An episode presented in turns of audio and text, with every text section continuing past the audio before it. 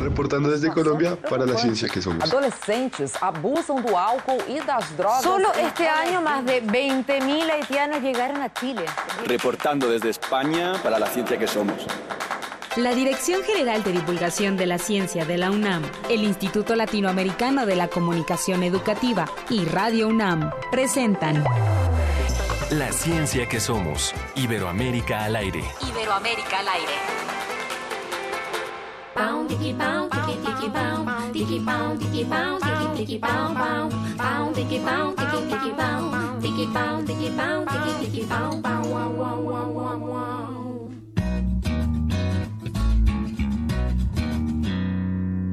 Le duele la mano, le duele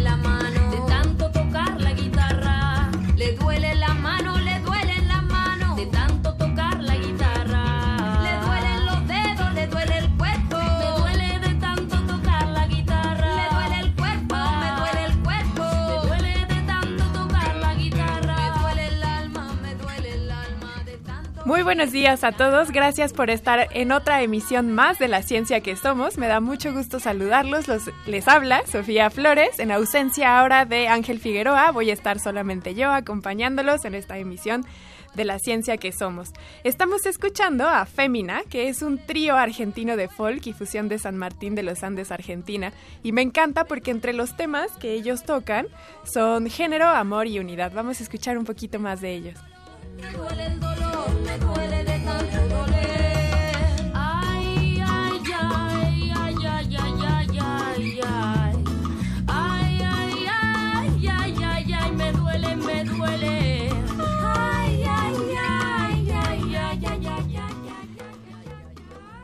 Así es, entonces vamos a estar acompañados de Fémina a lo largo de este programa.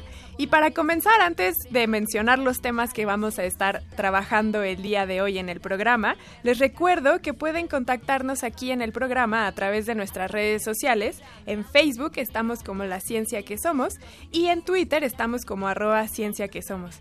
Recuerden que también pueden llamarnos aquí a la cabina al teléfono 56 22 73 24, 56 22 73 24, para que comenten los temas que vamos a estar hablando el día de hoy.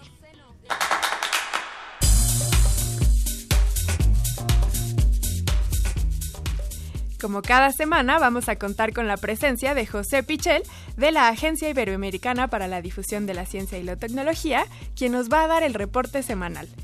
También, bueno, vamos a conmemorar aquí en la Ciudad de México que se cumple un aniversario más del terremoto que nos sacudió el 19 de septiembre.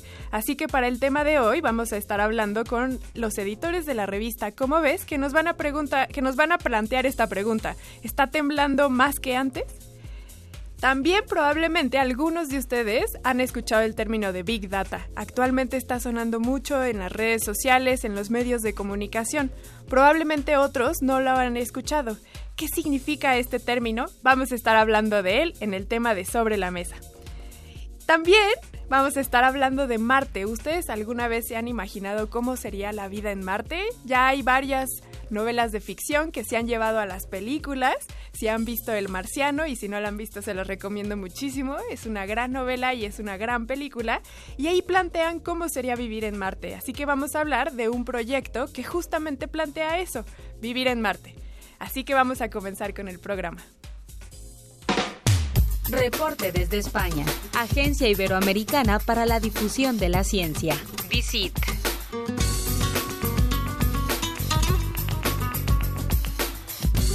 Y como cada semana tenemos a José Pichel de la Agencia Iberoamericana para la Difusión de la Ciencia y la Tecnología DICIT. Hasta allá, hasta España. ¿Cómo estás, José?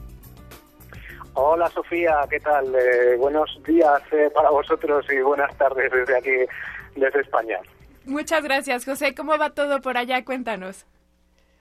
Bueno, pues muy bien. Eh, ya, eh, bueno, os contaré ahora eh, varias de las noticias que, que hemos eh, publicado en, en DICIT esta semana, una semana intensa, así que bueno, con ganas ya de, de encarar el fin de semana Sí. y descansar un poco.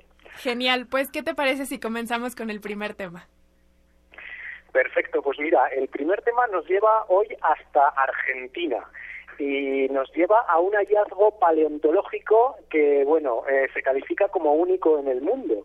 y es eh, tiene que ver con eh, un animal eh, que ya está extinto y eh, que se llama eh, dientes de sable. Es un tipo de, de tigre que, eh, bueno, pues en su época eh, algunos ejemplares parece ser que eh, llegaron a pesar hasta 300 kilos. Imagínate el tamaño que, que podían tener estos eh, animales.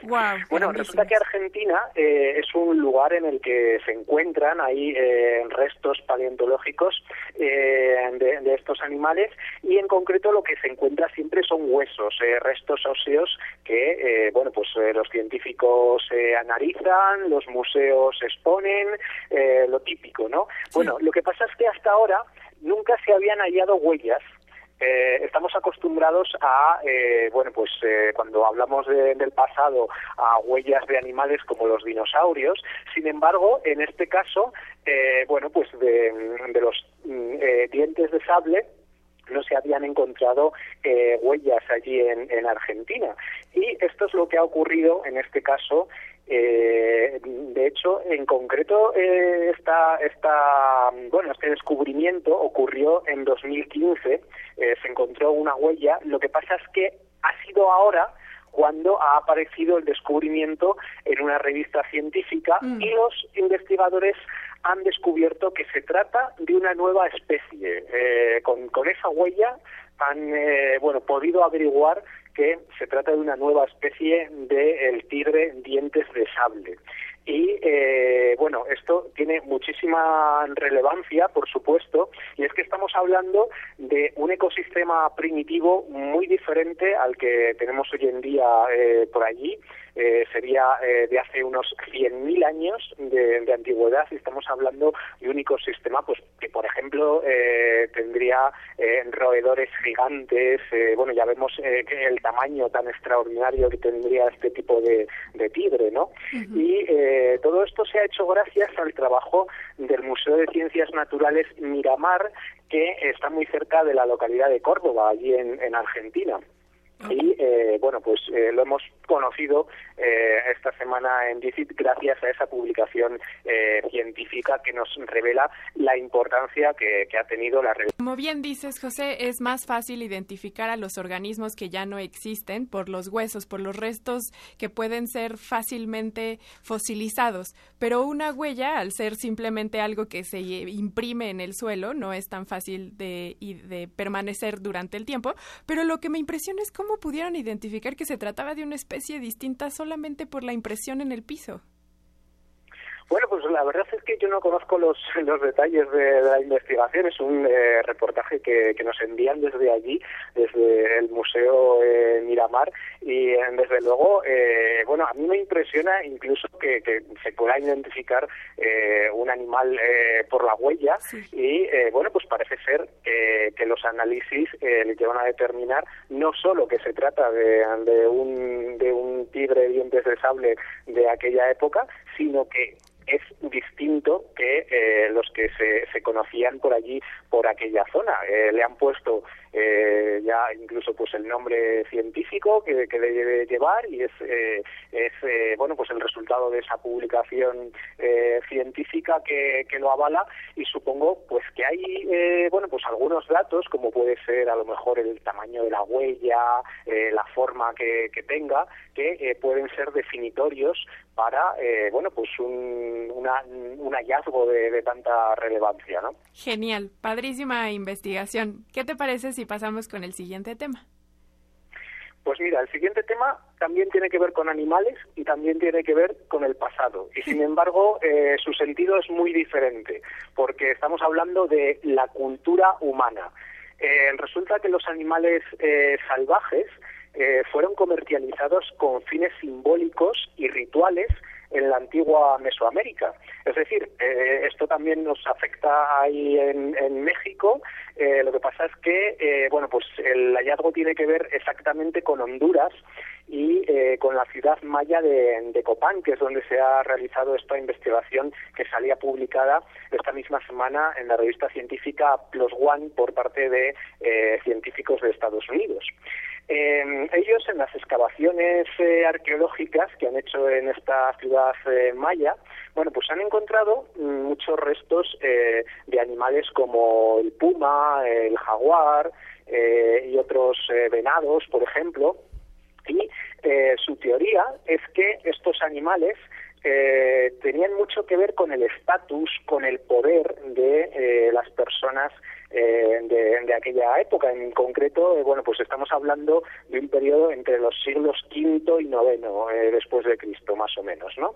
Eh, ¿Cómo han llegado a esa conclusión? Bueno, eh, han aplicado eh, una técnica que se conoce como isótopos estables para averiguar cuál era la dieta y la procedencia de los animales, eh, bueno, pues que ahora están fosilizados, esos huesos que, se pueden encontrar, ¿no? Y han llegado a la conclusión de que venían de lugares muy distantes de, de esta ciudad eh, maya, con lo cual, pues tenía que haber algún tipo de comercio eh, humano eh, para que esos animales pues pudieran recorrer eh, esas grandes distancias y además también en cuanto a la dieta, pues han llegado a la conclusión de que eh, no era una dieta normal de estos animales, sino que estaban alimentados por los humanos. Con lo cual esto les llega a, a la conclusión de que existían unas redes de, de comercio en la antigua Mesoamérica, eh, bueno, mucho más extensas de lo que se pensaba hasta ahora, eso por una parte, y eh, en segundo lugar, eh, dado que son animales que, que, que normalmente eh, son salvajes, no están domesticados, pues que el significado de, de esa pequeña domesticación entre comillas eh, tendría un significado pues eso ritual de que de estatus de, de, poder un significado simbólico de tener en cautividad estos animales y después eh, aprovechar eh, cosas como sus pieles o uh -huh. bueno pues todo tipo de huesos y, y, demás pues es con, con, un significado básicamente ritual o simbólico era lo que te iba a decir porque aquí por lo pronto en México y en general en Latinoamérica estamos acostumbrados a identificar a las personas de altos rangos con vestiduras que provenían de pieles de animales o con plumas de aves exóticas, etcétera, pero no estamos acostumbrados a escuchar a que los domesticaban o bueno, intentaban domesticarlos y que vivían con ellos eh, y que los tenían ahí con ellos. Entonces, esto es algo que abre un nuevo paso hacia comprender cómo eran las culturas mesoamericanas. Desde luego que sí, al menos eh, lo que dicen los investigadores es que eh, los tenían en cautividad eh, durante un cierto tiempo porque la alimentación, eh, como digo, que, que, han averiguado a través de, de, esta técnica que tenían estos animales, eh, no era una alimentación normal de estos animales, sino que eh, tenía una procedencia humana. Es decir, que no solo los habían capturado, sino que los habían mantenido en cautividad eh, durante algún tiempo. Y, y, ya que dices esto de, de las pieles, eh, yo estoy pensando que incluso esto llega hasta nuestros días. ¿no? Sí, sí, sí, yo totalmente. creo que, que, hay un poco de, de, de, eso incluso hasta nuestros días. Totalmente. Ahora sí, pasemos al tercer tema que tiene que ver con el trabajo que ustedes hacen. Exactamente, y tiene que ver, bueno, cuando te decía al principio, aunque hemos empezado por ahí, eh, bueno, pues que ha sido una semana para nosotros intensa de, de mucho trabajo, eh, pues tiene que ver con un acontecimiento que tuvo lugar aquí en Salamanca eh, ayer mismo. Y es que se ha celebrado una jornada sobre periodismo y Alzheimer. Eh, te cuento un poco desde el principio. Aquí sí. en Salamanca eh, tenemos un centro de referencia de Alzheimer a nivel nacional en España. ¿Esto qué significa? Eh, bueno, pues son unas grandes instalaciones en las que eh, se acoge a enfermos de Alzheimer y además eh, se hacen estudios, se hace investigación. Eh, no se trata de, de investigación, eh, digamos, básica eh, en el sentido biológico, no se trata de estudiar nuevos fármacos, sino que es una investigación sociosanitaria. Es decir, se prueban terapias no farmacológicas con ellos, eh, terapias eh, basadas en la música, por ejemplo, en los robots, en perros, eh, este tipo de actividades pueden influir en los enfermos de, de Alzheimer eh, positivamente para que eh, bueno pues la, la, progresión de la enfermedad se ralentice de alguna manera no entonces eh, bueno pues hay importantes estudios en los últimos años. Este centro lleva abierto 10 años se cumple ahora precisamente esos 10 años. Y bueno pues ya te digo los, los resultados son bastante interesantes en, en ese sentido no ah. han pasado cientos de, de personas cientos de, pacientes por ahí y lo que esta jornada trataba un poco de eh, poner sobre la mesa es el papel que tenemos que tener eh, los medios de comunicación en relación con la enfermedad de Alzheimer. Y eh, bueno, nosotros, la agencia DICIT, ha participado en esta jornada elaborando una declaración que ha sido firmada por 50 medios de comunicación de toda España, llevados hasta aquí de, toda España, y en esa declaración que hacemos los periodistas eh, tratamos de plasmar cuál es nuestra visión sobre cómo se debe informar eh, de, esta, de esta enfermedad.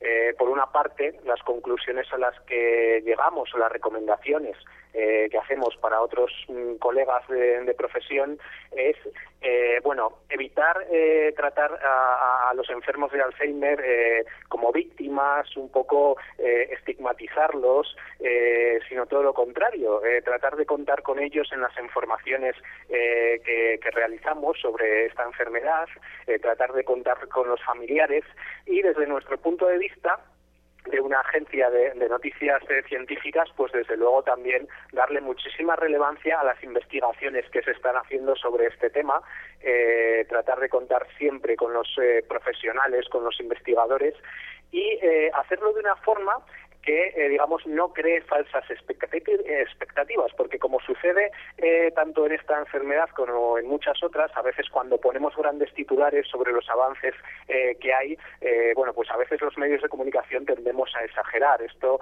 crea falsas esperanzas, a lo mejor, y bueno, se trata de, de contar la verdad, de contar lo que hay, en lo que se está trabajando y, bueno, contando, como digo, también eh, con todas las partes implicadas en el mundo del Alzheimer. Qué importante este trabajo que ustedes están realizando en términos, como dices, de no estigmatizar a las enfermedades, porque esto es un punto de partida. Ahora es el Alzheimer, pero eventualmente serán enfermedades mentales, eventualmente serán otro tipo de padecimientos que sufrimos los seres humanos y, como dices, estigmatizan y segregan a las personas. Y lo que tenemos que hacer es cuidarlas también desde la comunicación de la ciencia y darles un trato digno también desde la información que manejamos. Pues muchas felicidades por este trabajo, José. De verdad, enhorabuena buena, Ustedes están haciendo esto como una punta de lanza que seguramente hará que otros comunicadores de la ciencia los voltemos a ver y eh, también ah, incluyamos este trabajo que ustedes están haciendo en nuestras prácticas diarias. Bueno, pues eh, desde luego eh, lo que pretendemos es que desde nuestra experiencia y, desde la relación sobre todo que tenemos con, con los profesionales en la materia, con, con los investigadores y, también desde el punto de vista social eh, con, con, los afectados y, las familias, eh, los cuidadores, es, eh, bueno, pues como digo, eso, en definitiva, mostrar un poco nuestra experiencia, poner sobre la mesa el debate y tratar de hacer una mejor información. Así que si desde otros países pues hay interés sobre esta iniciativa, desde luego estamos abiertos a cualquier tipo de colaboración. Genial, pues muchísimas gracias José. Por lo pronto sigamos nosotros colaborando como cada semana. José Pichal desde la Agencia Iberoamericana para la Difusión de la Ciencia y la Tecnología DICIT, allá en España. Te mandamos un gran abrazo y que tengas un muy buen fin de semana. Un abrazo, Sofía. Y bueno, pues eh, vosotros eh, lo mismo, que tengáis un magnífico fin de semana y nos escuchamos el próximo viernes. Seguro que sí, aquí estaremos. ¿Cómo ves? Revista Cómo ves.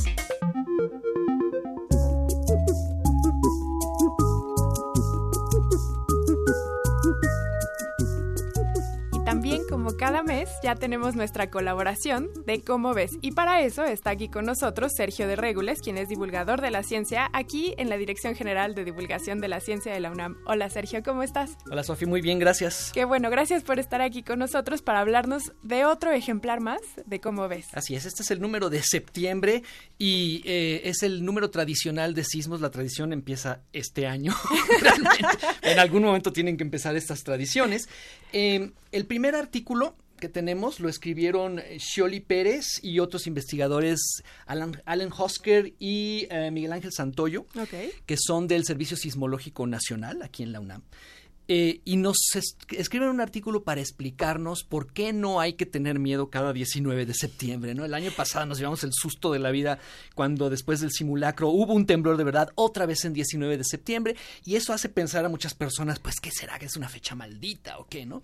Y eh, eh, y sus colaboradores demuestran aquí, ¿no? En este artículo, entre otras cosas muy interesantes, pero sobre todo que en realidad esto siempre son casualidades. Y lo explican con una cosa que se llama la paradoja del cumpleaños. Si tú estás en un cuarto con veintitantas personas en una fiesta, tú podrías decir cuál es la probabilidad de que dos personas cumplan el mismo día y dirías, pues son 20 personas, hay 365 días al año, debe ser muy baja la probabilidad. Y sin embargo, si la calculas es bastante alta, es como 50%.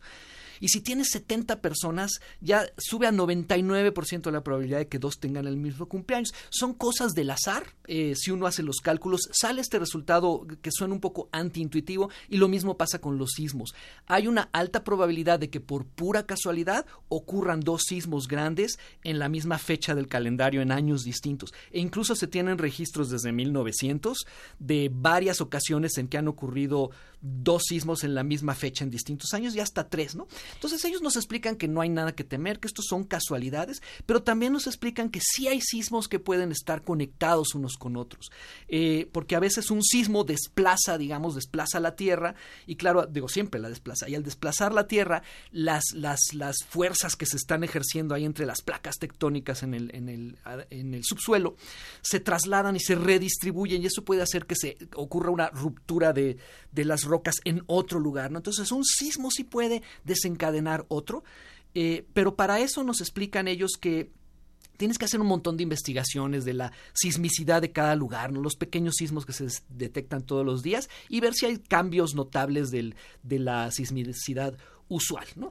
Y con eso ellos están tratando de ver eh, si los sismos están relacionados, sobre todo el de el del 7 de septiembre del año pasado, del año pasado y el del 16 de febrero de este año.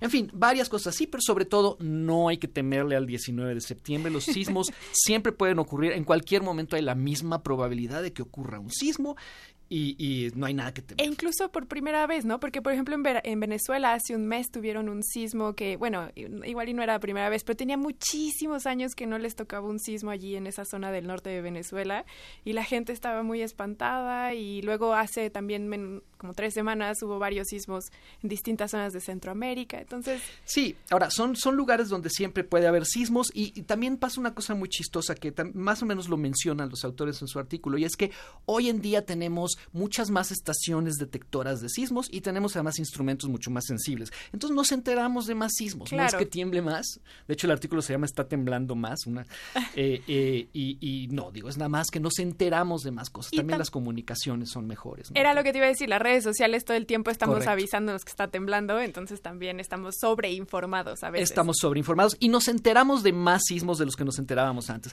Pero no, está temblando igual que siempre, no está pasando nada particular. El siguiente artículo también es de sismos, se llama Sismos en busca de señales de alerta y lo escribe nuestro reportero estrella Guillermo Cárdenas Guzmán. Y en esta ocasión Guillermo se fue a buscar las investigaciones que hay para ver si algún día podrían, podemos eh, anticipar los sismos. Todavía no se puede. Hay mucha gente que dice, oh, sí, yo sí puedo, ¿no? Y en Twitter hay una persona y en... Hay distintos lugares. Lo cierto es que no, no se puede, pero no es que no estemos buscando. Entonces los sismólogos, tanto los nuestros de aquí como en otros países, están buscando a ver si no podría encontrarse algún tipo de señal, ¿no? Como por ejemplo, eh, yo qué sé, los sismos producen primero deformaciones en el terreno. Mm. Si no se podrían detectar esas deformaciones con pequeñas variaciones del campo gravitacional en un lugar específico. Eh, hay varios intentos, eh, todavía no lo logramos Que no es lo mismo que poder decir en 30 segundos va a temblar, suena la alerta sísmica, me salgo corriendo de mi casa, a decir es probable que en- dentro de un mes tengamos un sismo en la Ciudad de México. Exactamente. Sí, la, la alerta sísmica que, cuyo funcionamiento explican Scioli Pérez y sus colaboradores en el artículo anterior, por cierto, es otra cosa, ¿no? Ocurre un sismo en las costas del Pacífico. Exacto. Y nos avisa que va a llegar aquí. Y cuando ya ocurre, lo detecta la red y nos avisa. Y como las ondas que se propagan por el subsuelo tardan cierto tiempo en llegar, viajan como a 4 o 5 kilómetros por segundo. Entonces, en llegar los 300, 400 kilómetros que nos separan de ellas, pues sí nos da cierto tiempo para prepararnos.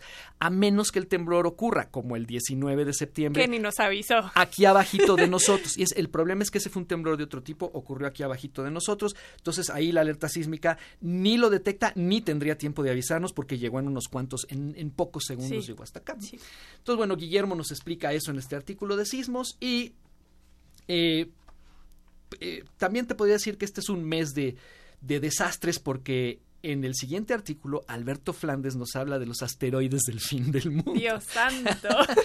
No me había dado cuenta, acabo de, de captar esta, esta meta en el número de septiembre de, de cómo ves.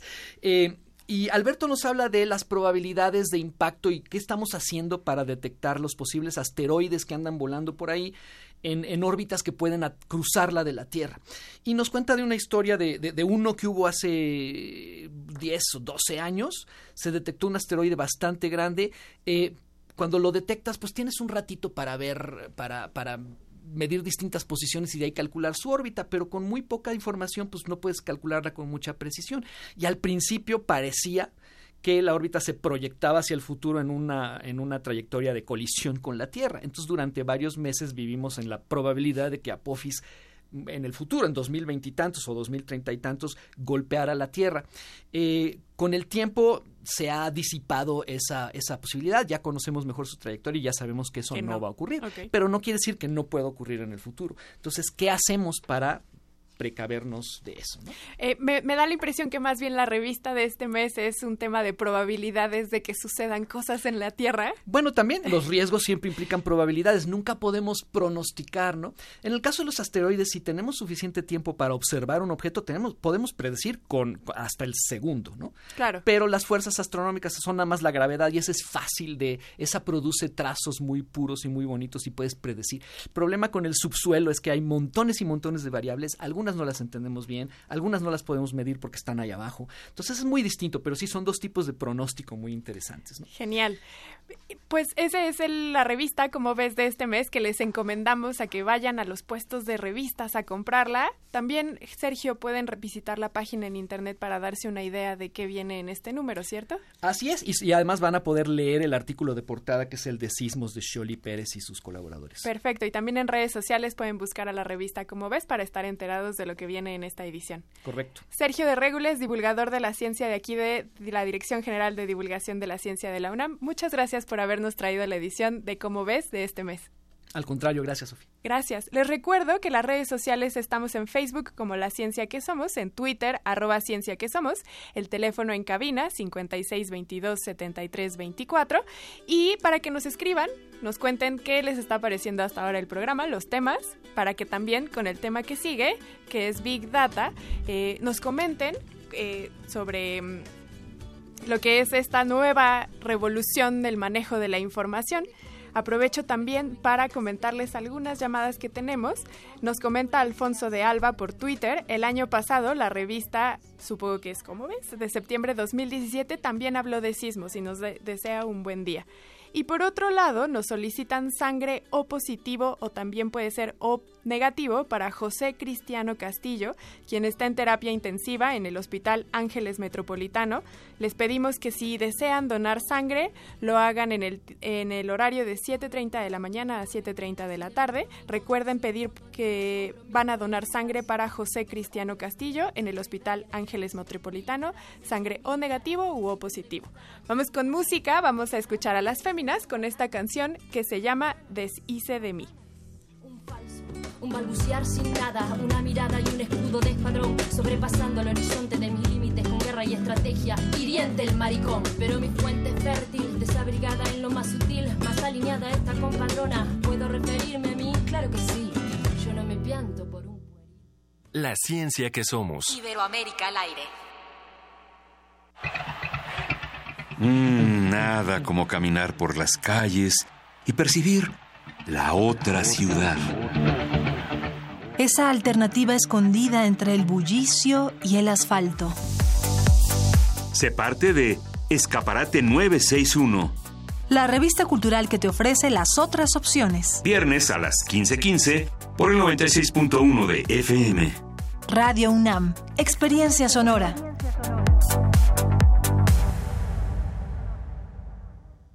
La revista de la universidad en radio. Te invitamos a escuchar esta serie, donde cada mes diferentes personalidades se darán cita para dialogar sobre los conceptos a los que se enfrenta día con día el ser humano. Música, extinción, revolución, palabras. Cada tema será abordado desde la visión de nuestro invitado semanal. Dialoga con nosotros todos los jueves a las 16 horas por el 96.1 de FM. En el papel, en la pantalla, en las ondas y en la web. La revista de la universidad abre el diálogo en Radio UNAM. Experiencia sonora.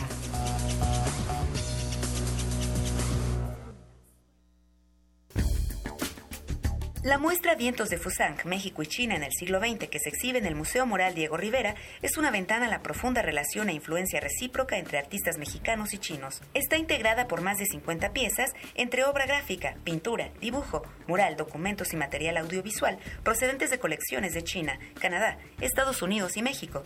Vientos de Fusang, México y China en el siglo XX se puede visitar en el Museo Moral Diego Rivera. A 50 años del movimiento estudiantil de 1968, escucha semanalmente la crónica documental Este día en 1968.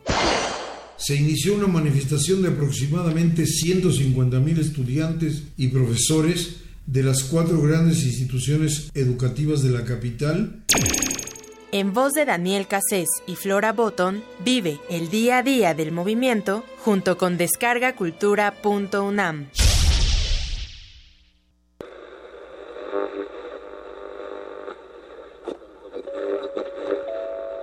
Desde las cabinas de Radio UNAM, relatamos al mundo. Relatamos al mundo. Relatamos al mundo. En Prisma RU llevamos hasta tus oídos el acontecer universitario.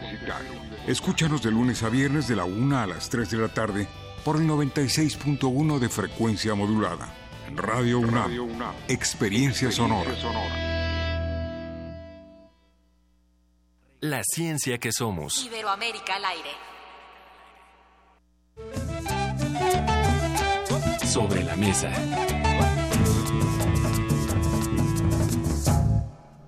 Estamos de regreso en La Ciencia que Somos. Recuerden que los teléfonos en cabina, bueno, el teléfono en cabina es 56 22 73 24, que en Facebook estamos en La Ciencia que Somos y en Twitter arroba Ciencia que Somos. Les recuerdo también, si ustedes están revisando el Twitter, que Alfonso de Alba nos mandó este comentario con una foto eh, que se puede ver la revista del año pasado de cómo ves, entonces también para que le den like al comentario que nos hizo Alfonso. Muy bien, estamos listos para comenzar con la mesa. El tema de hoy es Big Data y para, para eso está con nosotros el doctor Enrique Hernández Lemus, quien es subdirector de Genómica Poblacional del Instituto Nacional de Medicina Genómica. Hola doctor, ¿cómo está? Hola, ¿qué tal Sofía? Muy buen día. Gracias por estar aquí. También tenemos vía telefónica a la doctora Karina Guibert, quien está en la Universidad Politécnica de Cataluña en España. Hola doctora, ¿cómo está? Hola, buenas tardes, ¿qué tal? Mucho gusto. Buenas tardes, ¿sí pronuncié bien su apellido? Givert. Givert. Pero bueno. Perfecto. Muchísimas gracias por la aclaración. Así, así, como a la francesa. Ah, muy bien. Vamos a comenzar con la mesa del día de hoy y para eso quisiera primero contextualizar el tema. El término Big Data es algo que ya está empezando a rondar los temas en medios de comunicación probablemente en otros países, pero aquí en México apenas está comenzando a llegar, no sé cuál sea la situación por allá por España, pero para eso vamos a comenzar. Doctor, ¿qué es el Big Data? Bueno, el Big Data es un término que se está usando en, en los años recientes para referirse a un fenómeno que ha ido pasando y de hecho ha ido pasando desde hace ya bastante tiempo en el que uno dispone cada vez de bases de datos más grandes eh, y no solo de bases de datos más grandes, sino de capacidades tanto de adquisición y comunicación eh, electrónica de esas bases de datos como de análisis. En realidad, eh, probablemente la, primera instancia que uno puede pensar de Big Data es cuando empezaron los experimentos, por ejemplo, en el Large Hadron Collider, y se empezaron a recopilar muchos, muchos, muchos datos de esos experimentos.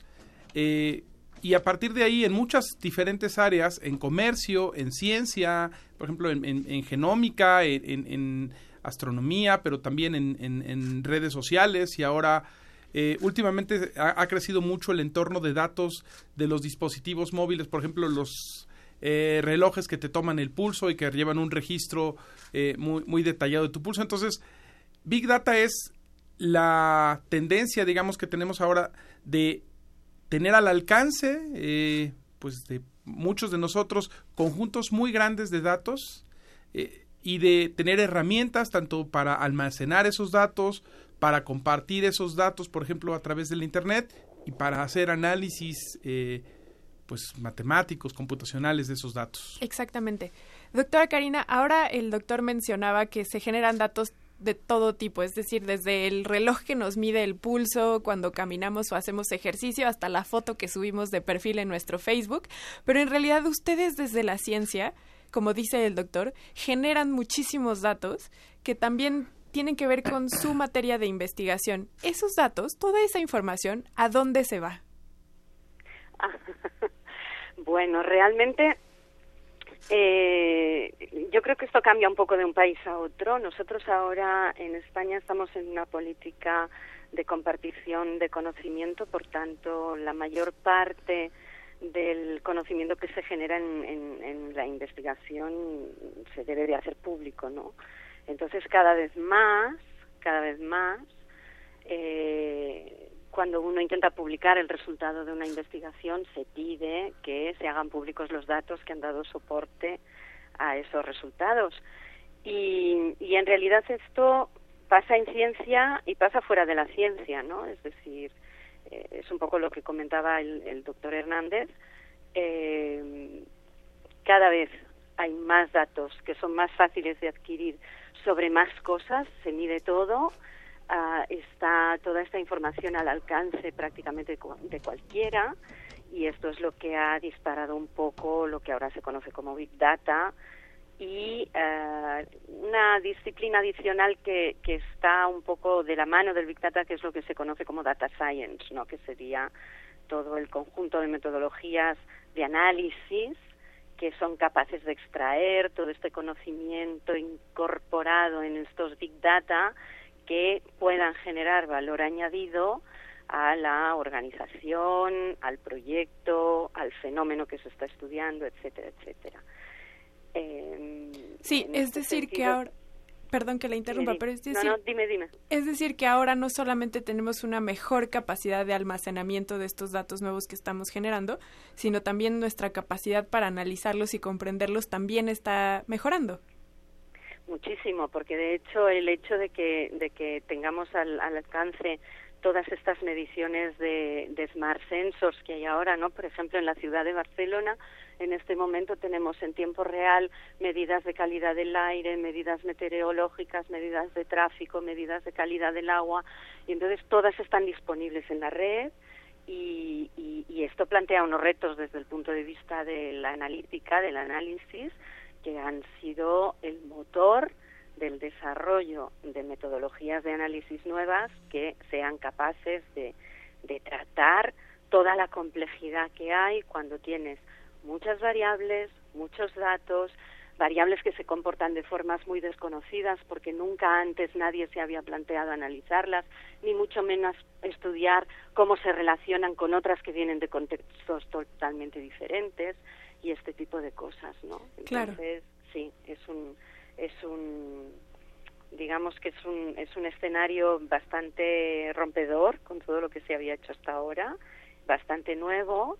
Y en cuanto a lo que comentaba de, del almacenamiento, pues bueno, cada vez más se está trabajando en, en, en, herramientas de almacenamiento distribuido, ¿no? Entonces ahora es frecuente que toda esta información ingente se guarde en el cloud, en la nube, uh, o en bases de datos no documentales que contienen datos y fotos y grabaciones y vídeos y todo a la vez. Y hay un factor aquí también que es importante, que es que durante muchos años la ciencia ha estudiado solamente números, como si dijéramos, ¿no? Y entendía de alguna manera que la visión objetiva de la realidad se reducía a aquello que se podía medir numéricamente. Y esto mm, se ve de una forma muy relativa ahora, ¿no? Porque una imagen de satélite es una evidencia de la realidad que es muy difícil de medir numéricamente, pero que aporta mucha información. Entonces es, bueno, es un mundo eh, que incorpora muchos cambios respecto a lo que a lo que era el concepto de ciencia clásico, como se dice. Claro. Más adelante quisiera retomar el tema de la nube, pero antes de eso, al doctor Enrique, usted, ahora que la doctora Karina mencionaba que es una cuestión rompedora, es rompedora en el sentido de que estamos empezando a analizar el universo y la naturaleza y la realidad desde otra perspectiva, es decir, el paradigma cambia, porque usted mencionaba, yo platicaba con usted fuera del aire, que antes se analizaban teníamos esta perspectiva de la ciencia de analizarla desde lo pequeño, desde lo particular, de si tengo un, sistema grande, lo rompo en pedazos y estudio cada uno de estos pedazos para después comprender el todo. Pero ah, usted me hablaba de que nos hemos dado cuenta de que no todos los sistemas, por lo pronto los biológicos, pero en general los sistemas en el universo, a veces no pueden fragmentarse para estudiarse sus partes y se tiene que estudiar el todo desde el todo. Sí, eh, ese es un tema que tiene que ver, eh, hablaba la doctora de ciencia de datos y, un concepto relacionado tiene que ver con algo que llamamos inteligencia computacional. Eh, y está relacionado con el aprendizaje de máquina y la inteligencia artificial. yo creo que en el sentido más clásico, en, términos de analítica, la inteligencia computacional nos permite ampliar nuestras capacidades porque con la cantidad de datos que tenemos ahora, es decir, al final del día el esquema se rompe en términos de que nos auxiliamos de herramientas computacionales y, algorítmicas y matemáticas para hacer algo, pero en realidad eh, la ciencia de datos se parece eh, desde, desde el punto de vista de su filosofía mucho a la ciencia clásica, ¿no? Yo pienso mucho, eh, cuando pensamos en el epítome de ciencia, pensamos en Newton, ¿no? Y Newton hizo una gran teoría, pero no la sacó de la nada, la sacó de 25 años de registros diarios en, en, en mapas... Eh, de, del cielo, mapas astronómicos que hacía Tycho Brahe, ¿no? Y entonces, yo alguna vez hice el cálculo y, si pensamos en unos 50 kbytes por, por cada una de las imágenes que tenía Tycho Brahe, pues Newton analizó, analizó más o menos 500 megabytes de datos, ¿no? ¿De verdad? que es, mucho para hacerlo sin una computadora. Sí, sí, sí. Y redondear todos esos datos y extraer, hacer lo que a veces llamamos feature selection o encontrar variables apropiadas de esos datos, pues bueno, fue, fue la genialidad de Newton, ¿no? Pero Newton mismo no podría hacer lo que hizo sin una computadora con petabytes de datos en vez de megabytes de datos, ¿no? Y entonces, cuando ahora nos, nos, enfrentamos a mediciones mucho más detalladas, tanto en, granularidad espacial como en granularidad temporal, hablaba la doctora de que ahora tenemos registros eh, de contaminantes del aire segundo a segundo todas las horas del día durante muchos años. De hecho, tengo un estudiante doctoral trabajando en eso. Eh, y hacer modelos matemáticos sobre eso requiere pensar de una manera distinta. Entonces, el Big Data ha traído retos muy importantes para quienes hacemos eh, modelado y ciencia analítica porque tenemos que pensar cómo hacer sentido de conjuntos tan grandes de datos. Y la doctora mencionaba una cosa muy importante que es, usualmente estábamos acostumbrados a datos muy tabulares, muy estructurados, ¿no? Ahora tenemos imágenes, tenemos sonido, tenemos eh, datos que vienen de genómica, tenemos que datos que vienen eh, de, por ejemplo, mediciones eh, atmosféricas, escalas con los datos muy diferentes, tipos de datos. A veces, por ejemplo, una parte importante que hacemos ahora es analizar texto. en el análisis, por ejemplo, de tendencias en redes sociales, uno no solo analiza cuántos tweets se generan, sino qué dicen. Claro. Y entonces tener las capacidades de hacer métodos analíticos que nos permitan analizar números, pero también analizar texto, analizar imágenes y, más aún analizar números, texto e imagen con diferentes rangos dinámicos y en diferentes contextos, eh, hace que, que, este rompimiento pues con lo que solíamos hacer antes sea pues muy muy emocionante, ¿no? Claro, por supuesto. También ahora, retomando el tema de la nube y del tema de los datos que se suben a algún lugar, La doctora mencionaba que tienen que ser datos abiertos y que están para el, el alcance de todos. Usted pudo usar los datos de Newton, por ejemplo. Pero, ¿qué pasa cuando las personas que generan los datos no quieren abrirlos. Es decir, por ejemplo, en el caso del genoma, que ahora se están secuenciando genomas de personas y que cada una de las personas a las que se les secuencia el genoma son dueños de esa información, ¿qué pasa si yo digo yo no quiero que mi información esté abierta para los demás que lo analicen? Ah, ese, es un, ese es un problema realmente interesante y es un, problema eh, así como hay que desarrollar nuevas técnicas analíticas y nuevos métodos matemáticos y computacionales para acercarnos a los grandes datos, eh, también se generan eh, muchas, muchas eh, cuestiones de carácter ético y de carácter, digamos, normativo que uno tendría que tomar en cuenta y que son cosas para las que no estábamos listos, ¿no? hablábamos de los genomas y los genomas son un poco un tema muy claro porque los genomas se refieren a cosas literalmente muy íntimas de ti, ¿no? A ti mismo. Eh, hay, hay, hay, cuestiones de que nos pueden identificar, que revelan si estamos enfermos o no, que revelan cosas de nuestra personalidad, pero también están los archivos clínicos, que es una cosa que también se analiza, eh, nuestra información de redes sociales, ¿no? Y esa información de redes sociales, como toda la información, se puede usar para muy buenas cosas o también se puede usar para malas cosas, ¿no? Hay cibercrimen, hay eh, cuestiones que, que tenemos que, que, tener mucho cuidado sobre la privacidad y... Que lo vimos en las elecciones de Estados Unidos. Así es. Entonces, la cuestión es que tenemos al mismo tiempo, y de hecho, eh, los esquemas de nubes, probablemente una de las partes más importantes de la investigación, además de cómo distribuir los datos, es cómo protegerlos. Porque uno quiere tener los datos abiertos para que sean útiles, y esto es importante porque en muchos casos las técnicas analíticas ya no son técnicas de una persona, ¿no? Claro. Eh, para analizar grandes conjuntos de datos, aunque uno tenga acceso a capacidades computacionales grandes, se requieren equipos de trabajo. Eh, y a veces son equipos en diferentes lugares del mundo. Los experimentos muy grandes que tienen mucha información deben ser debemos ser capaces de replicarlos y para eso se requiere que los datos estén abiertos. Pero sí tiene, tiene retos, digamos, normativos. Claro. Las reglas del juego, como dijo la doctora, están cambiando y tenemos que adaptarnos a, a esta nueva realidad. Doctora Karina, antes de entrar con ustedes a la mesa, hablábamos con nuestro eh, corresponsal de la Agencia Iberoamericana para la Difusión de la Ciencia y la Tecnología, y él hablaba de una nueva implementación que están haciendo en la protección de cómo comunicar, por lo pronto, la enfermedad del Alzheimer. Y ustedes en España se destacan particularmente porque protegen la información o el el tratamiento de los padecimientos de las personas desde una cuestión ética que es bastante aplaudible. En el caso del manejo de la información, ustedes desde la ética, ¿qué aspectos han tomado en cuenta o a qué se enfrentan o qué han trabajado al respecto? Bueno, nosotros en, en España formamos parte del marco europeo, ¿no? Ajá. Y el 25 de mayo entró en vigor la, la, nueva reglamentación europea de protección de datos, que es un cambio radical respecto a todo lo que a todo lo que teníamos hasta el momento. De hecho, eh, todos estos temas que estamos comentando eh, responden un poco a un, a un vacío legal descomunal que acompaña a todas las nuevas tecnologías desde su origen, ¿no? O sea, eh, este desarrollo tecno tecnológico eh, se produce de forma espontánea, como si dijéramos desde la academia o desde la industria, y corre mucho más, mucho más que las instancias legales. Entonces tú te encuentras en un contexto en que empiezas a disponer de tecnologías que, que, que, que ofrecen unas posibilidades y unas funcionalidades increíbles y no hay ley, no hay ninguna normativa que te diga dónde está el límite entre lo que puedes hacer y lo que no.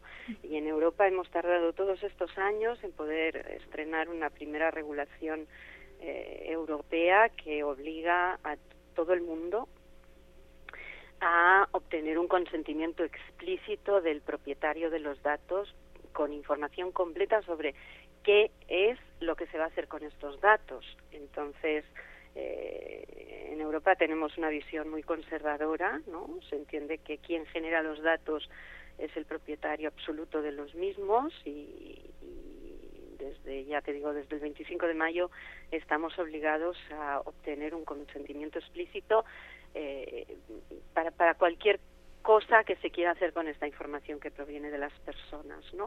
Sí. Eh, es evidente que todo esto está inserto en unas en una en unas características de tipo ético que son muy importantes.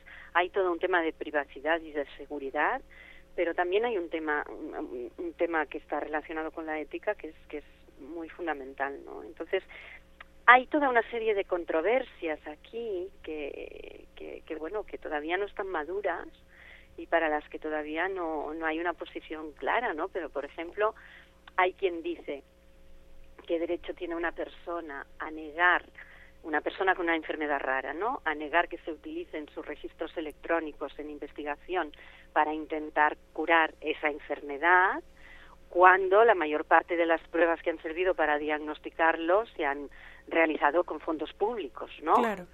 Entonces, todo esto son controversias o son objetos de debate que, que en este momento están sobre la mesa y que, y que se está trabajando sobre ellos porque plantean toda una serie de dilemas que, que, que van mucho más allá del yo no quiero que Google me recomiende qué foto, qué película tengo que ver porque ha estado fisgando en lo que hago cuando navego por Internet, donde ahí quizá todo el mundo estaría de acuerdo en que está claro que el usuario tiene que tener la decisión de si permite o no permite esto, ¿no?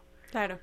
Y, y que tiene mucho que ver sobre todo los que manejamos redes sociales que como usted dijo por ahí por mayo empezamos a recibir avisos de privacidad de las redes sociales de cómo iban a manejar nuestros datos.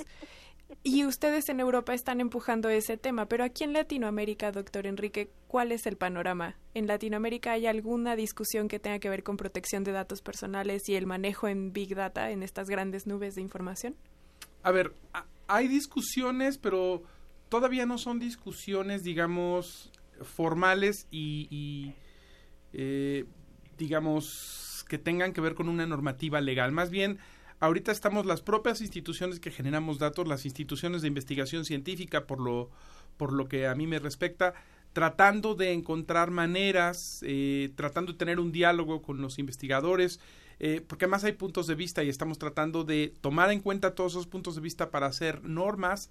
Eh, hay hay avances importantes, por ejemplo, en ciencia, casi todos los proyectos científicos ahora se, se acompañan de una cosa que llamamos un Data Management Plan, un, plan de manejo de, de, de, los datos, y esos planes normalmente tienen reglas sobre qué se hace con los datos, quién tiene acceso, cuándo se liberan, cuánto se liberan, si liberamos los datos crudos, si liberamos los datos anonimizados o eh, preanalizados, etcétera.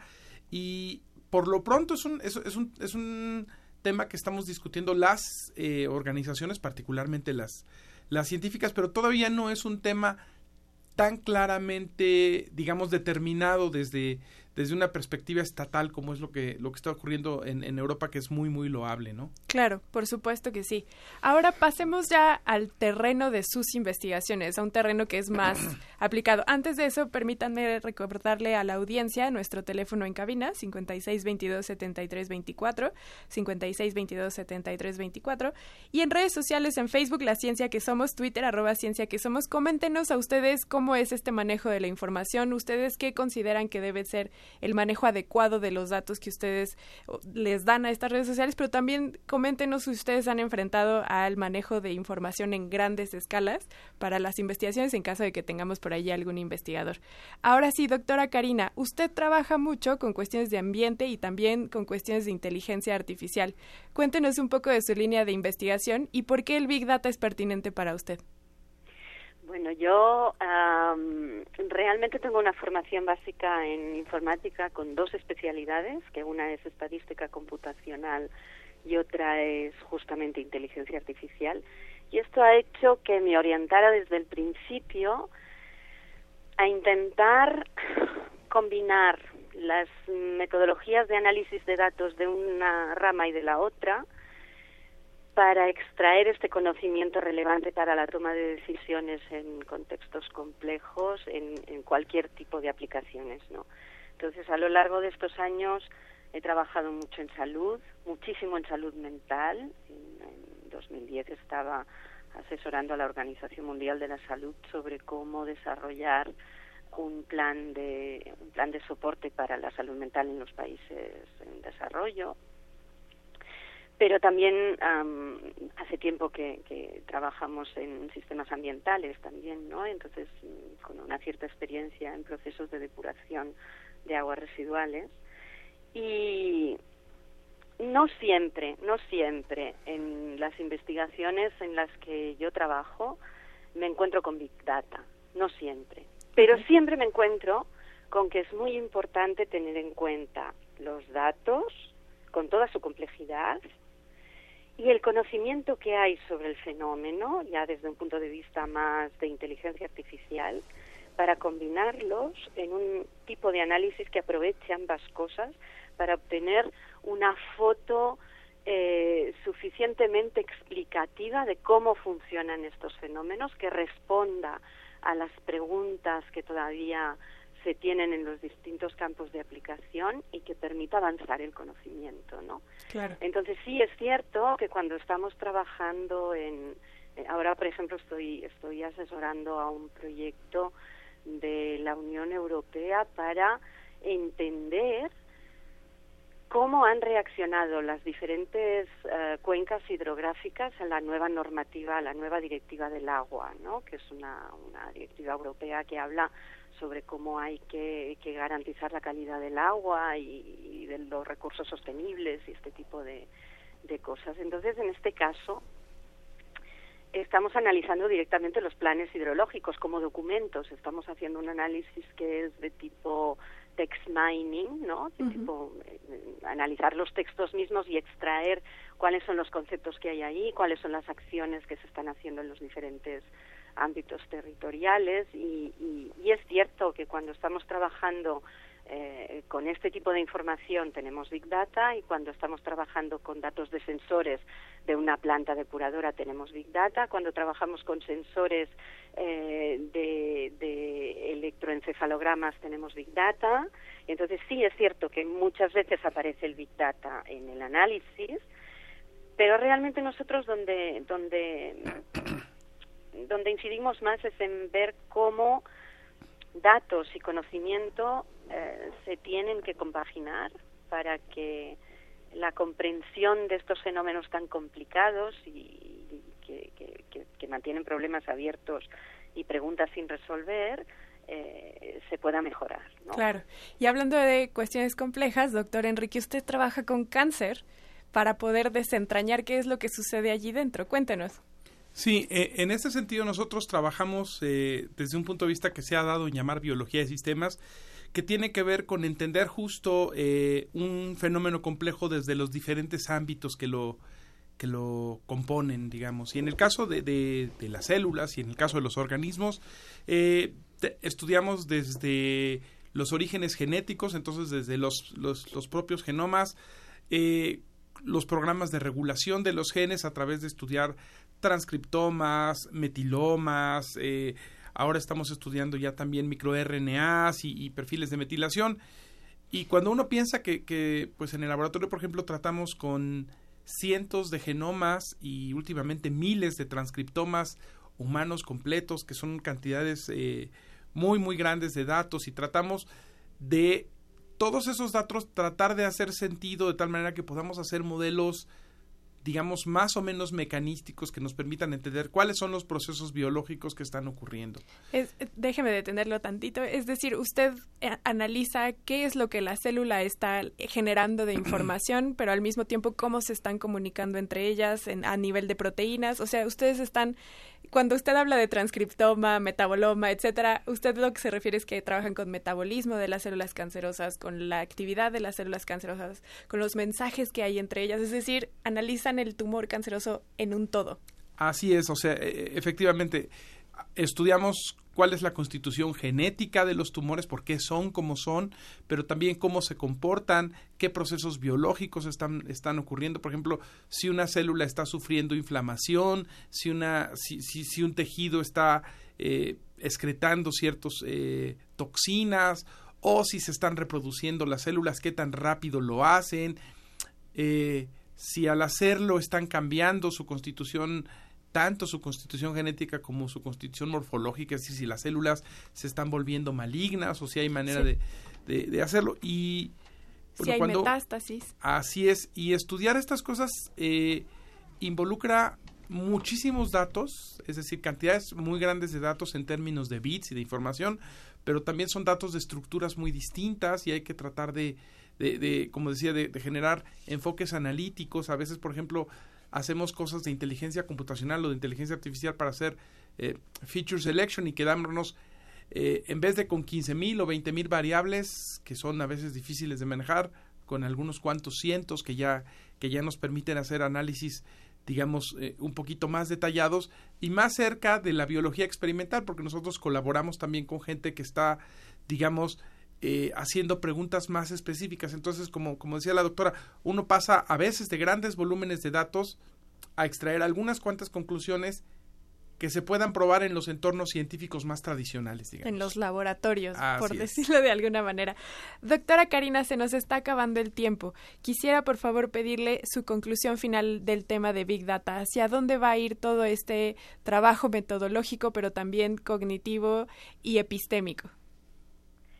Bueno, yo es- eh, eh, entiendo que, lo que tenemos ahora es un- una oportunidad enorme para eh, avanzar muchísimo en el conocimiento de aquellos fenómenos que nos preocupan más, o sea, en entender cómo funcionan esas enfermedades que se resisten y se resisten y, necesitan todavía tanta investigación para, ver cómo podemos contribuir a ponerlas bajo control o por lo menos a evitar que, que- que sigan haciendo tantos estragos, ¿no? Pero de la misma manera eh, a entender también eh, cuáles son los fenómenos que ponen en riesgo la sostenibilidad del planeta, ¿no? O sea que el, el Big Data y el Data Science en general, bajo mi punto de vista, están aportando las herramientas para contestarnos a las grandes preguntas que nos preocupan hoy en día. Entonces yo creo que desde este punto de vista eh, estamos viviendo un momento privilegiado de la ciencia y de la tecnología.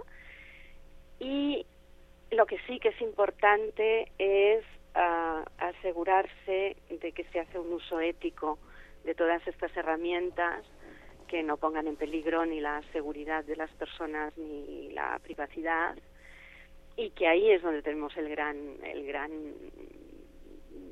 punto de atención donde nos tenemos que concentrar en, en los próximos eh, tiempos para, para asegurarnos que podemos aprovechar bien todo el potencial que aporta el Big Data sin, sin riesgos de que se vuelvan contra, contra nosotros mismos. ¿no? Claro. Doctor Enrique, ¿cuáles serían sus aportaciones de la visión que ha- de Big Data al futuro? Sí, yo creo que, como decía la doctora, tenemos una oportunidad única y yo creo que el hecho de que tengamos a nuestro alcance volúmenes muy grandes, cada vez más grandes de datos, pero al mismo tiempo herramientas computacionales, eh, almacenamiento, eh, procesamiento de datos y no solo las herramientas, digamos, el hardware por sí mismo, sino mu- muchas más algoritmos para analizar, muchas más ideas de cómo analizar las cosas, eh, pues nos abre unas oportunidades únicas, ¿no? O sea, hoy en día un, eh, por, por ponerlo de esa manera, para que veamos qué, qué poder tienen estas cosas y qué rápido está cambiando. Hoy en día un estudiante puede analizar eh, un genoma humano que tomó 10 años analizar hace, Hace no tanto. 13 años. Eh, pues probablemente en, en una semana más o menos de trabajo, ¿no? Y uno puede ya tener acceso a cientos de genomas que, que uno puede analizar, pues a lo mejor en, en, en- en pocas semanas o en algunos meses de trabajo, y eso significa que tenemos la oportunidad de aprender más rápido, ¿no? Tenemos la oportunidad de auxiliarnos tanto de esta generación muy grande de datos como de los algoritmos y metodologías que tenemos para estudiarlos y podemos aprender muy rápido. Pero eso también significa que tenemos que encontrar la manera de hacer las preguntas correctas porque si tenemos esta oportunidad enorme, como decía la doctora, de aprender muy rápido, vale la pena que aprendamos las cosas correctas. Qué buena conclusión, doctor. Exacto. No se trata a veces de analizar los datos, sino también de generar la estructura cognitiva adecuada.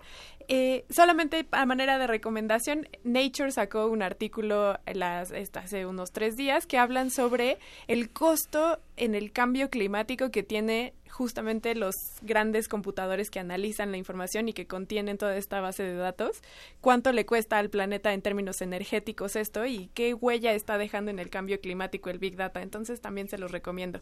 Pero por lo pronto quiero agradecerles a nuestros dos investigadores, a la doctora Karina Gibert de la Universidad Politécnica de Cataluña en España. Muchas gracias, doctora.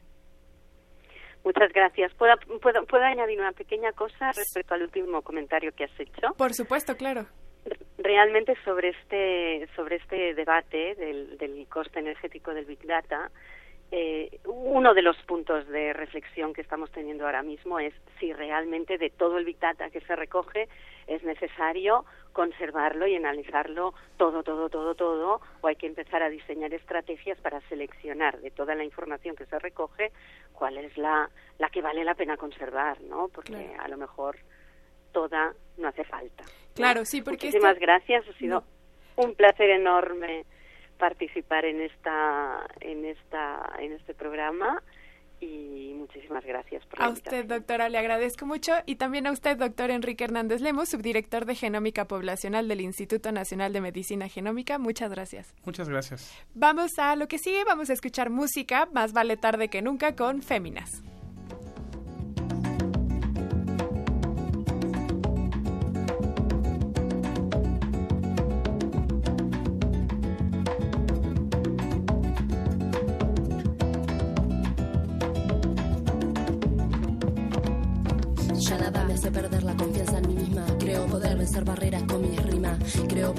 Al cielo autoestima para el consuelo de seres carentes de almas cristalinas. Soy solo un grano de arena mínima en un mundo de gigantes amapolas.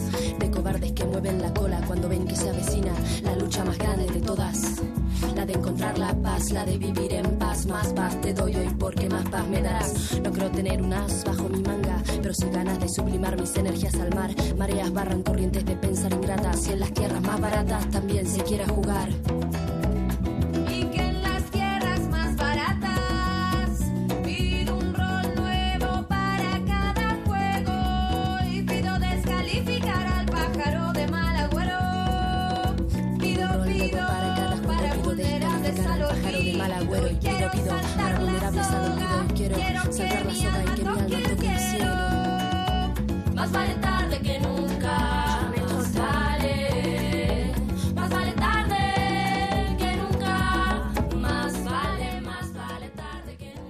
Continuamos en la ciencia que somos. Quiero mandarles saludos a nuestros seguidores en Twitter, algunos, porque tenemos bastantes, pero algunos de ellos. Saludos a Carmen Valencia, a Hugo Tobar, a Andrea Palacios, a Alberto Escobar Díaz, a Violeta, a Joel Cabrales y a Richie Lima. Ellos son nuevos seguidores de la ciencia que somos de hoy, que justamente hoy comenzaron a seguirnos.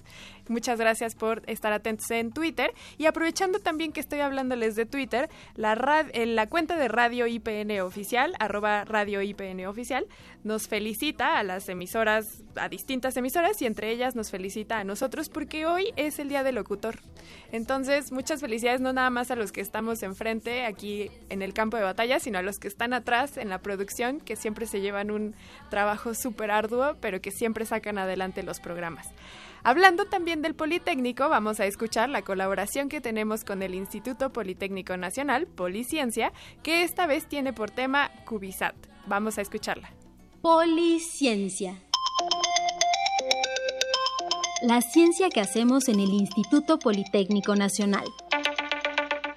Irán Grajeda Arellano y Arturo Solís Santomé, investigadores del Centro de Desarrollo Aeroespacial del Instituto Politécnico Nacional, hoy nos platican sobre el programa de desarrollo de satélites educativos tipo CubeSat. Escuchémoslos. Hola, mi nombre es Irán Grajeda. Eh, a continuación les eh, voy a comentar brevemente en qué consiste el programa de desarrollo de satélites educativos tipo CubeSat del Centro de Desarrollo Aeroespacial y fue resultado debido a la necesidad de tener herramientas y dispositivos que nos permitieran la implementación de ingeniería de sistemas espaciales a nuestra comunidad estudiantil y a nuestra comunidad de profesores académicos del instituto. Como resultado, se obtiene un programa que permite introducir a la comunidad del instituto hacia el desarrollo de tecnología espacial, específicamente desarrollo de satélites tipo CubeSat. Donde vemos cada una de las fases que integran el desarrollo de este tipo de proyectos, desde el concepto y análisis de la misión, desde el diseño preliminar de los subsistemas que integran a cada uno de este tipo de satélites, la fabricación, la integración, verificación y validación y después la puesta en órbita u operación. Entonces, un satélite tipo CubeSat está constituido principalmente por una carga útil, la cual es la que va a desarrollar o va a cumplir con los objetivos para los cuales estamos poniendo un satélite en el espacio y una plataforma de subsistemas las cuales le van a dar el soporte electrónico, mecánico y de comunicaciones a la carga útil para que ésta cumpla con su objetivo. Y esta plataforma está constituida por el subsistema de potencia eléctrica, el subsistema de control térmico, el subsistema de estabilidad, el subsistema de computador a bordo, el subsistema de comunicaciones, el subsistema de telemetría y comando y una estación terrena la cual permite hacer el enlace y compartir la información entre el satélite que se encuentra en el espacio y la estación terrena que se encuentra en la superficie terrestre. Mi nombre es Arturo Solís Santomé. Algo de lo que es muy importante considerar en este tipo de proyectos es de que no se pueden hacer de manera fácil como cualquier otro proyecto. Como lo ha comentado Irán, el contar con diferentes elementos que constituyen al satélite hace muy compleja el desarrollo. ¿Por qué? Porque sucede la, la visión de los investigadores muy particular para cada área. Es decir, una persona eh, especialista en electrónica puede ver todo el satélite en función de electrónica, pero descuida el aspecto mecánico o descuida el aspecto de comunicaciones y viceversa. En función de la especialidad se puede ver el satélite, sin embargo esto no es práctico y por lo cual actualmente existen metodologías para hacer un satélite. Estas metodologías las han propuesto pues las principales organizaciones internacionales que hacen satélites, la NASA, la ESA, eh, la defensa de Estados Unidos y de ahí todos los demás países que tienen capacidades de desarrollo de tecnología espacial aplican tal vez alguna variante pero de las mismas eh, metodologías. ¿Qué buscan estas metodologías? Buscan concretar cómo hacer un análisis de las ideas del por qué un satélite, o sea, por qué quiero un satélite, y después cómo hago un satélite en función de las distintas especialidades que lo, lo gobiernan, ¿no? ¿Qué sucede en esto? Se convierte en una metodología que se le llama ingeniería de sistemas espaciales. Esta ingeniería de sistemas espaciales permite armonizar los diferentes conocimientos de las diferentes especialidades para que todo converja en una sola cosa. Existe una un dicho en esto de la, ingeniería de sistemas espaciales en el que normalmente contraponen la versión que dice Descartes de que eh, la suma de los elementos es el todo, pero en sistemas espaciales dicen, no, resulta que la suma de los elementos es más que el todo. ¿Por qué más que el todo? Porque en un satélite se debe considerar todo el entorno que, en el cual va a estar el satélite, cuáles son las diferentes características que van a afectarlo y cómo debe responder el satélite de forma autónoma para que no tenga ninguna contratiempo ni se afecte su operatividad y podamos nosotros recibir en tierra esta situación parte de cómo se desarrolla un satélite, se siguen dos etapas. Una fase donde se identifica la idea, el por qué quiero el satélite, y normalmente eh, se estudia el concepto, se desarrolla de manera muy lógica el esquema general del satélite y después ya se empiezan a hacer los diseños de ingeniería y después se pasa a una fase de aplicación en donde ya se empiezan a construir elementos, se empiezan a hacer conexiones, donde ya se considera un lanzamiento porque eso es otra cosa muy particular de estos proyectos. Ya hice un satélite y bueno, ¿cómo lo pongo en el espacio? ¿no? Y también eso lleva una cierta complejidad. Y bueno, por último, la operación de estos. ¿Cómo voy a repartirle yo la información a las personas que van a ocupar esta información y que puedan ellos aprovechar el producto del satélite? Y por último, y algo muy importante, es la, eh, cómo se termina un proyecto de estos. Terminar me refiero a que un satélite actualmente forma parte de la contaminación espacial. Entonces, cuando se hace un satélite, se deben considerar todas las estrategias que permitan quitar de las órbitas principales de la Tierra toda esta basura para que no empiece a generarse una contaminación que actualmente si se pudiera buscar en Google contaminación espacial, se podrían dar cuenta de cuál es la magnitud de la contaminación que existe. Parece un mosquerío alrededor de la Tierra. Entonces es algo muy importante y con, con estas eh, consideraciones es como se hace un satélite hoy en día. En colaboración para la ciencia que somos, Radio IPN Ciudad de México, la estación del Instituto Politécnico Nacional agradece la participación de Irán Grajeda Arellano y Arturo Solís Santomé en Policiencia. La ciencia que hacemos en el Instituto Politécnico Nacional. Ciencias sin fronteras desde, Nueva, Zelanda. Con Daniel Solís.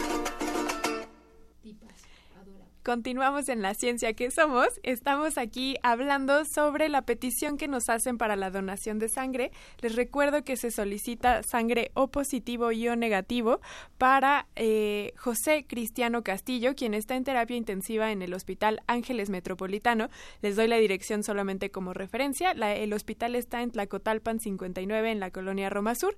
Recuerden que si quieren donar sangre pueden ir en un horario de 7.30 de la mañana a 7.30 de la noche. Les recuerdo que se solicita sangre O negativo u O positivo para José Cristiano Castillo.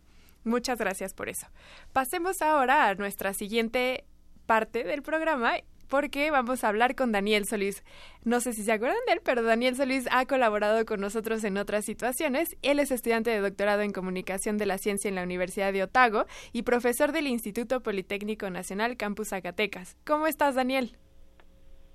Pues muy bien y muy emocionado de saludarlo, Sofía. Hola.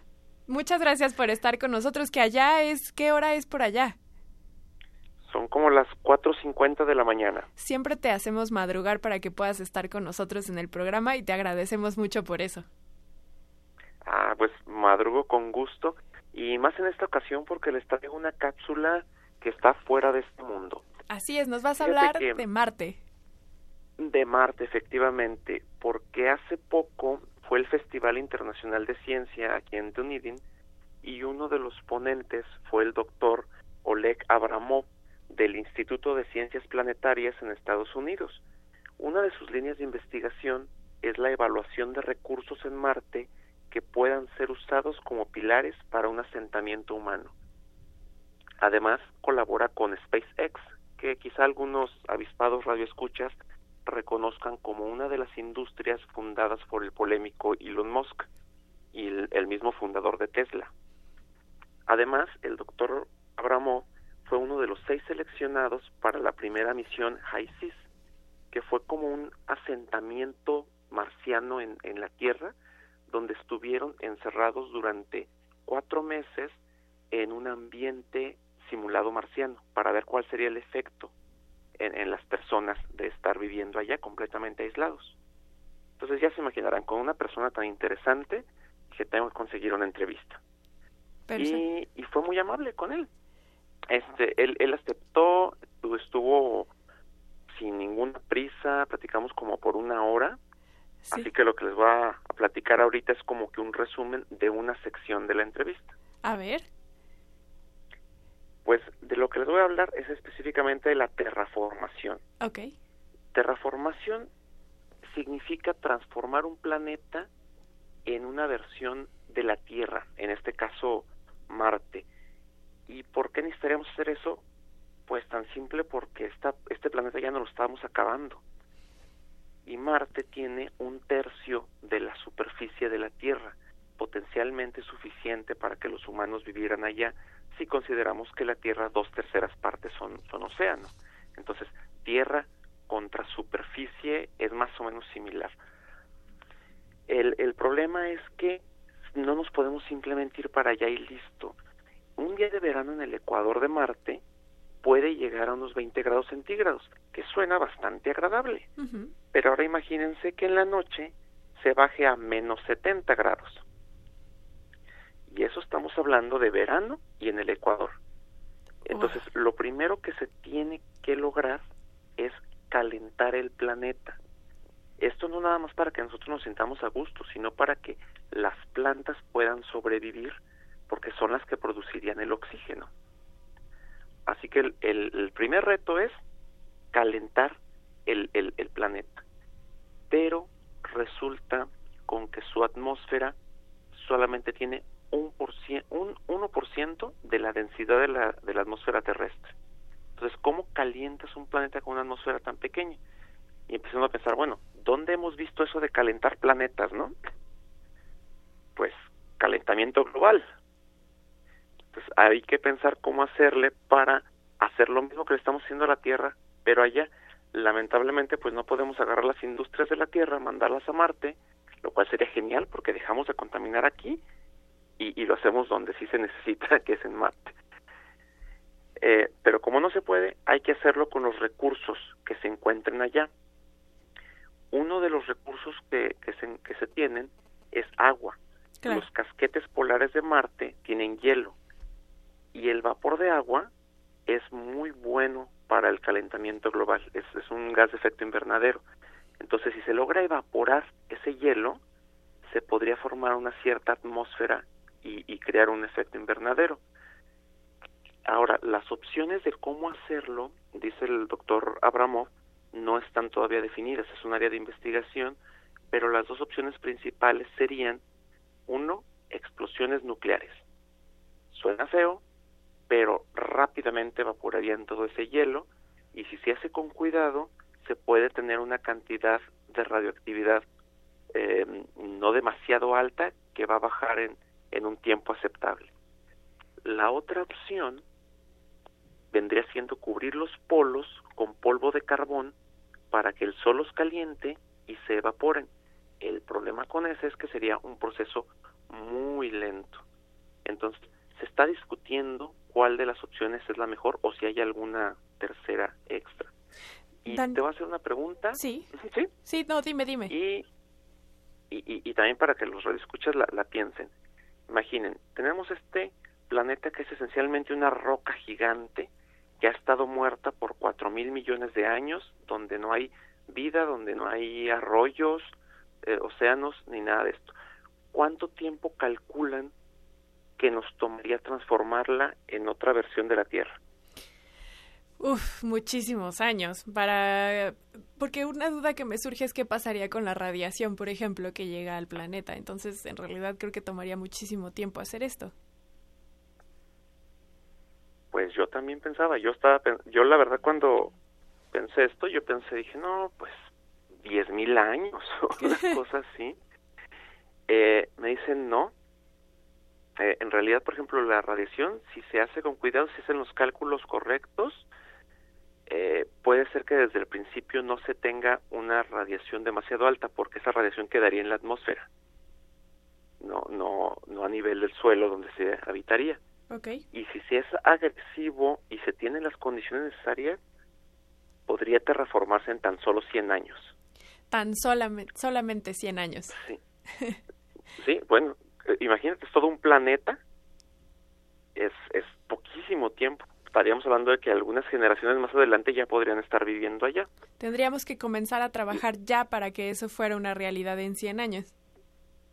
Sí, claro. Ahora, hay otro problemita. Este, un par de días después de la entrevista, así, casi como si estuviera planeado, salió un artículo diciendo que no es posible terraformar Marte. Eh, la razón del artículo es porque dicen el vapor del agua no es eh, suficiente para crear Una atmósfera. mm, una temperatura muy alta. Sí, exacto. Lo que pasa es que, imagina, el vapor del agua, si se enfría, llueve y listo, ¿no? Entonces, avientas las bombas nucleares eh, o, o pones el, el polvo este oscuro y el agua se evapora, llega, forma la atmósfera, pero hace frío, llueve y adiós atmósfera. Entonces Mm. necesitas otra atmósfera extra Claro. que esté manteniendo una cierta temperatura.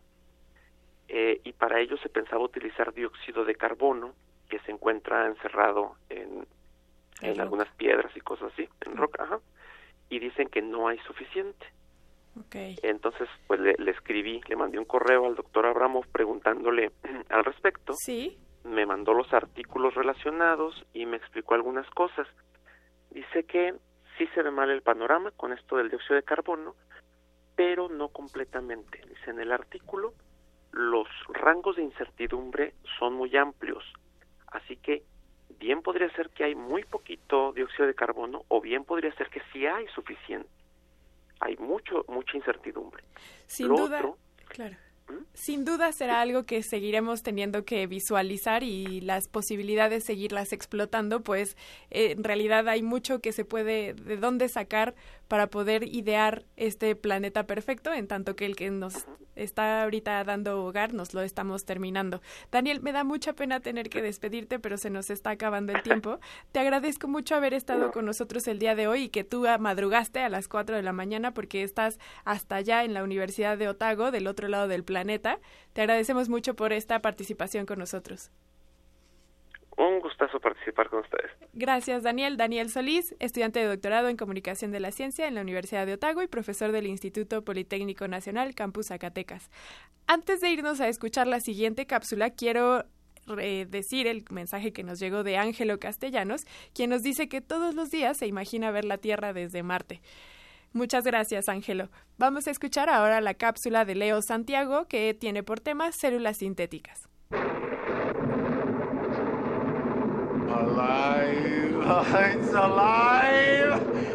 It's alive! It's alive! ¿Podría una célula ser copiada y convertirse en vida artificial? La ciencia de la biología sintética se ha propuesto analizar la vida en laboratorio para entenderla desde sus componentes fundamentales. En 2010, el doctor John Craig Venter dio a conocer al mundo una noticia quizá equiparable con el descubrimiento de la energía atómica. Nada más y nada menos que la creación de una célula bacteriana controlada genéticamente. Primero él y sus colegas armaron un cromosoma sintético con cuatro sustancias químicas que agregaron a una levadura. Luego trasplantaron ese cromosoma de la levadura a la célula de una bacteria y esta se transformó en una nueva célula con componentes artificiales. En julio de 2018, científicos del Centro de Biología Molecular de la Universidad Autónoma de Madrid y de la Universidad de Delft, en Holanda, anunciaron el logro de haber replicado en laboratorio las proteínas de un minigenoma. ¿Cómo es esto? Bueno, siempre se ha buscado generar vida a través de estudios con las células y sus componentes, así que los estudios se han centrado en los genomas.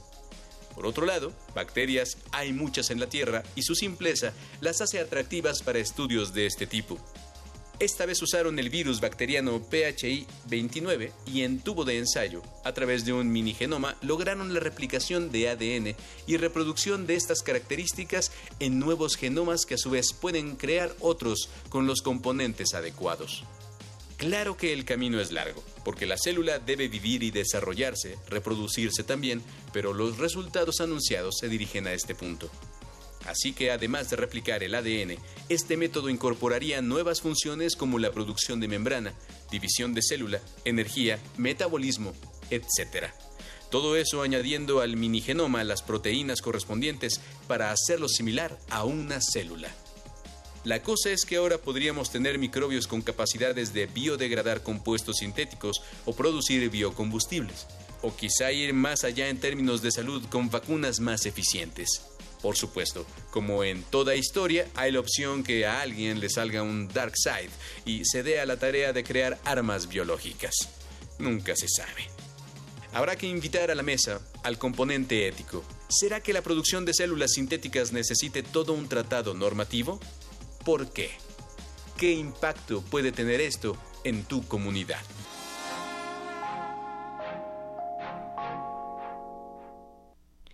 Muchas gracias a Daniel Solís por traer, eh, perdón, a Leo Santiago, Daniel Solís lo tuvimos antes, a Leo Santiago por esta cápsula de células sintéticas. También olvidé agradecerle al Instituto Politécnico Nacional por su cápsula Policiencia.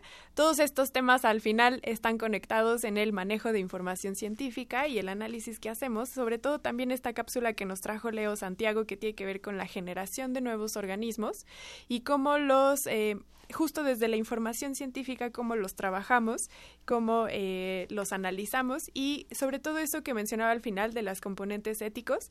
A veces la, el conocimiento científico avanza tan rápido que los componentes éticos van atrás de él, intentando también poner piedras sobre el camino, ir construyendo junto, pero a veces la ciencia nos gana y es algo que no tenemos que dejar de lado ni dejar de tomar en cuenta. Nos vamos. Les agradecemos mucho a todas las emisoras que hacen posible este programa, a nuestra producción también, por supuesto. En la producción estuvo Susana Trejo y Janet Silva, nuestro asistente de producción Cianya Velázquez y Alexis Durán, en la operación técnica Ricardo Pacheco y Arturo González y en la producción general Claudia Ogesto. Por mi parte, Sofía Flores, les agradezco mucho por haber estado en la emisión de La Ciencia que Somos. Eh, también en agradecimiento, bueno, ahora que no estuvo con nosotros Ángel Figueroa, quien se reintegra con nosotros en el siguiente programa. Y que tengan a todos ustedes una gran semana, un gran fin de semana. Nos escuchamos en el próximo programa de La Ciencia que Somos. Nos vamos escuchando a las féminas con el Amushe. Gracias. Baila Munche con su historia del pilpil. Otra noche que termina, lo espera en su rucahué. El remembro de aquella mujer, de aquel amor por su maitén. Boquejos de deshorras que lloró y por dos horas el paisano se perdió un amanecer. Nahuel, dícese al desalmado, vestido de algarrobo, ridiculizado. Lo mismo es si va de árbol, podría ser también ganado. Ay, mi anay, a tu maitén no le engatusa el follaje robado. Agradecemos tu compañía. Nos escuchamos la próxima semana en punto de las diez y media de la mañana. La ciencia que somos. Iberoamérica al aire. Una producción de la Dirección General de Divulgación de la Ciencia de la UNAM, el Instituto Latinoamericano de la Comunicación Educativa y Radio UNAM.